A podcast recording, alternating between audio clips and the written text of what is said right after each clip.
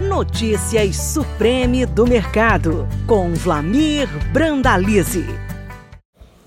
Olá, amigo produtor. Aqui é o Brandalize, mais um comentário, uma análise com o apoio do nosso amigo da Sementes Oilema, grande semente de soja e de sorgo no mercado brasileiro. Começamos o comentário de hoje com a situação do plantio americano. O uso da semana anunciou aí 30% das lavouras plantadas, semana passada era 12%, o ano passado era 58%, está atrasado. A média histórica é 39, está com atraso também na média.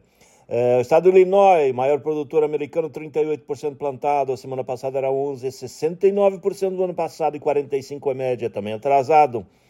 34 em Iowa, 34% em Iowa.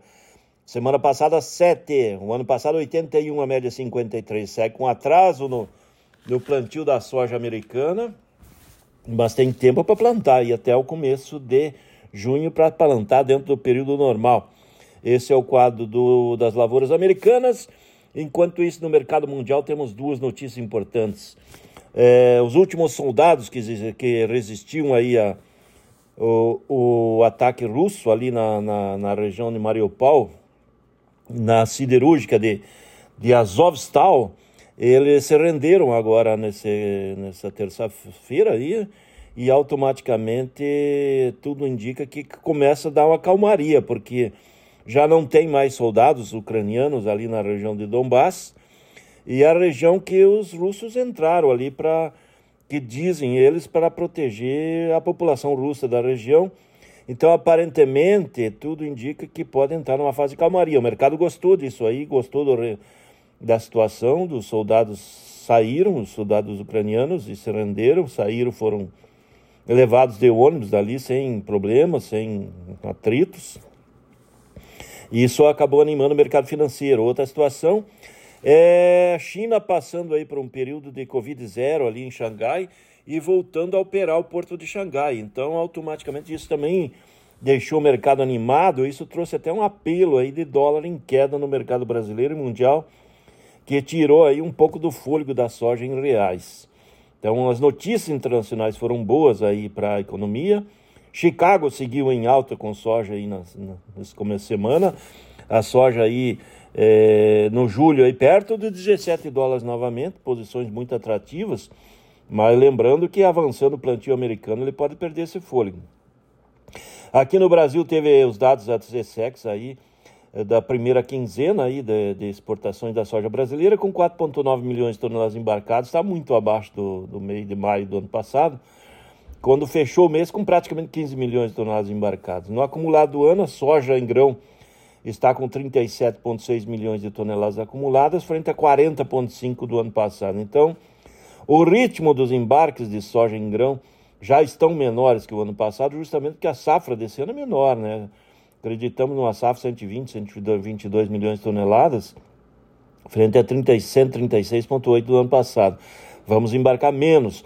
Complexo soja, soja Farelioli está com 46 milhões de toneladas embarcadas até o momento, frente a 47 milhões de toneladas do complexo soja no mesmo período do ano passado. Então esse é o quadro da soja na exportação que segue bem aí. A soja já com quase 4 bilhões de dólares em divisa em, em 15 dias do mês de maio aí de, importação, de exportações. Esse é o quadro do mercado da soja. É, mercado do milho aí, o plantio americano, segundo o uso dessa semana, está com 49%. A semana passada era 22%, o ano passado 78%, olha um atraso ainda, continua com um grande atraso. A média histórica é 67% e o estado de Iowa, a maior produtor americano, 57% das lavouras plantadas na semana. Semana passada era 14, o ano passado era 93 e a média 80 em Iowa. Veja que tem grande atraso em Iowa. Estado maior, maior produtor de milho americano. Illinois 55%, a semana passada era 15, o ano passado era 84 e a média é 70. Então, os produtores correndo com o plantio para buscar o atraso. É, tem indicativo de chuvas ainda na semana para atrapalhar um pouco a vida do produtor americano, mas vai plantando, correndo com o plantio, tudo indica que rapidamente devem plantar a safra deles aí é, dentro do período do mês de maio aí, mas com atraso, vai embolando todo o plantio num período muito curto, né? Isso é um risco lá no meio do ano, se tiver calor extremo pode causar um impacto na safra americana. e de milho e de soja também, que está concentrando tudo junto.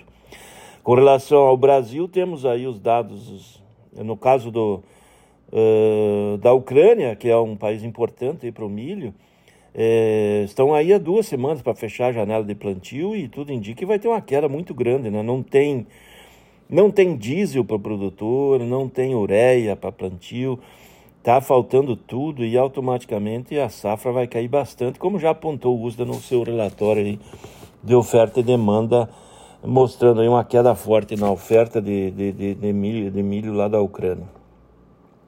No Brasil aí eh, os dados da CSEX da é, desses primeiros 15 dias do mês de maio mostra 550 mil toneladas embarcadas. É, o ano passado, nesse período, eram 13,9 mil, então muito pouco ano passado. No acumulado do ano está com 4,8 milhões de toneladas, no ano passado 3,6 milhões de toneladas. No milho, que temos que apontar?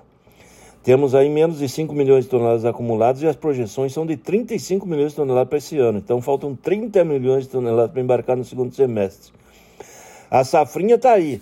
Há um risco de geadas ainda até a sexta, essa próxima sexta-feira no Paraná, que poderia causar grandes perdas, ainda tem riscos.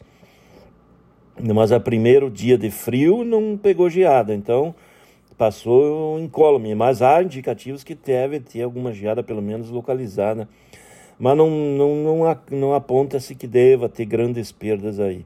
Houve chuvas empancadas em vários pontos do Brasil agora nessa semana melhorando um pouco as condições das lavouras, mas ainda tem uma grande safra pela frente. Não adianta olhar aí que tem só lavouras ruins, mas tem lavoura boa, tem lavouras ruins, tem lavoura média, tem lavoura de tudo que é tipo. E no geral as lavouras de milho foram plantadas dentro do período normal.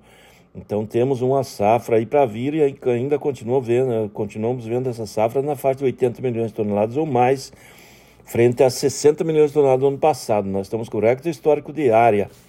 E com isso o mercado segue na calmaria aí. Em função da queda do dólar, mercado de Porto aí desse 95 a 98, talvez 100 reais aí na posição de dezembro, pagando um pouco menos aí que nos dias anteriores. Porque o dólar acabou voltando abaixo dos 5 reais aí no Brasil em função das boas condições do mercado internacional e do saldo da balança comercial brasileira que vem acumulando ganhos em cima de ganhos aí então, temos muita divisa e a calmaria do mercado internacional nesse momento. Temos visto aí que tem muito sorgo esse ano, temos recorde histórico de área de sorgo e caminhamos aí para colher umas 4 milhões de toneladas. Mesmo assim, as condições do sorgo se confirmar aí 4 milhões de toneladas, ainda vão ficar cerca de 2 milhões de toneladas abaixo do potencial de demanda que temos aí. Setor do setor do, do, do, do boi, confinamento, Ração para suíno, muita gente misturando até uns 10% aí no, na ração de suíno. Setor do frango, então todo o segmento aí com boa expectativa de demanda em cima do sorgo. Por isso que tem uma demanda potencial aí de, de 6 milhões de toneladas, a safra projetada na 4 de 4 milhões de toneladas. O ano que vem temos uma demanda potencial de 7 milhões.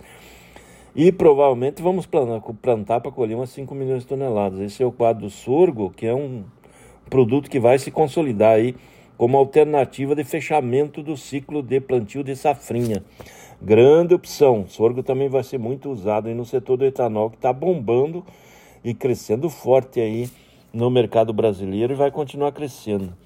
Esse é o quadro do mercado do sorgo que segue com, com as lavouras em desenvolvimento.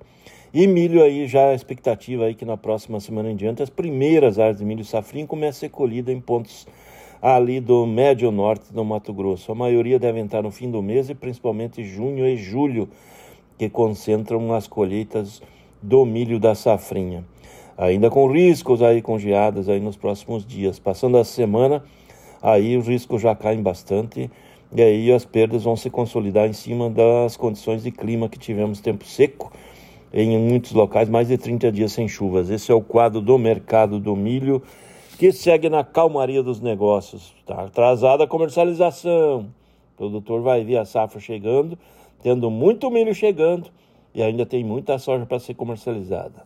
É isso aí, amigo produtor. Aqui foi o Brandaliza e mais um comentário, uma análise com o apoio do nosso amigo da Semente Olema, a grande semente de soja e de sorgo do mercado brasileiro. Um grande abraço, até o próximo.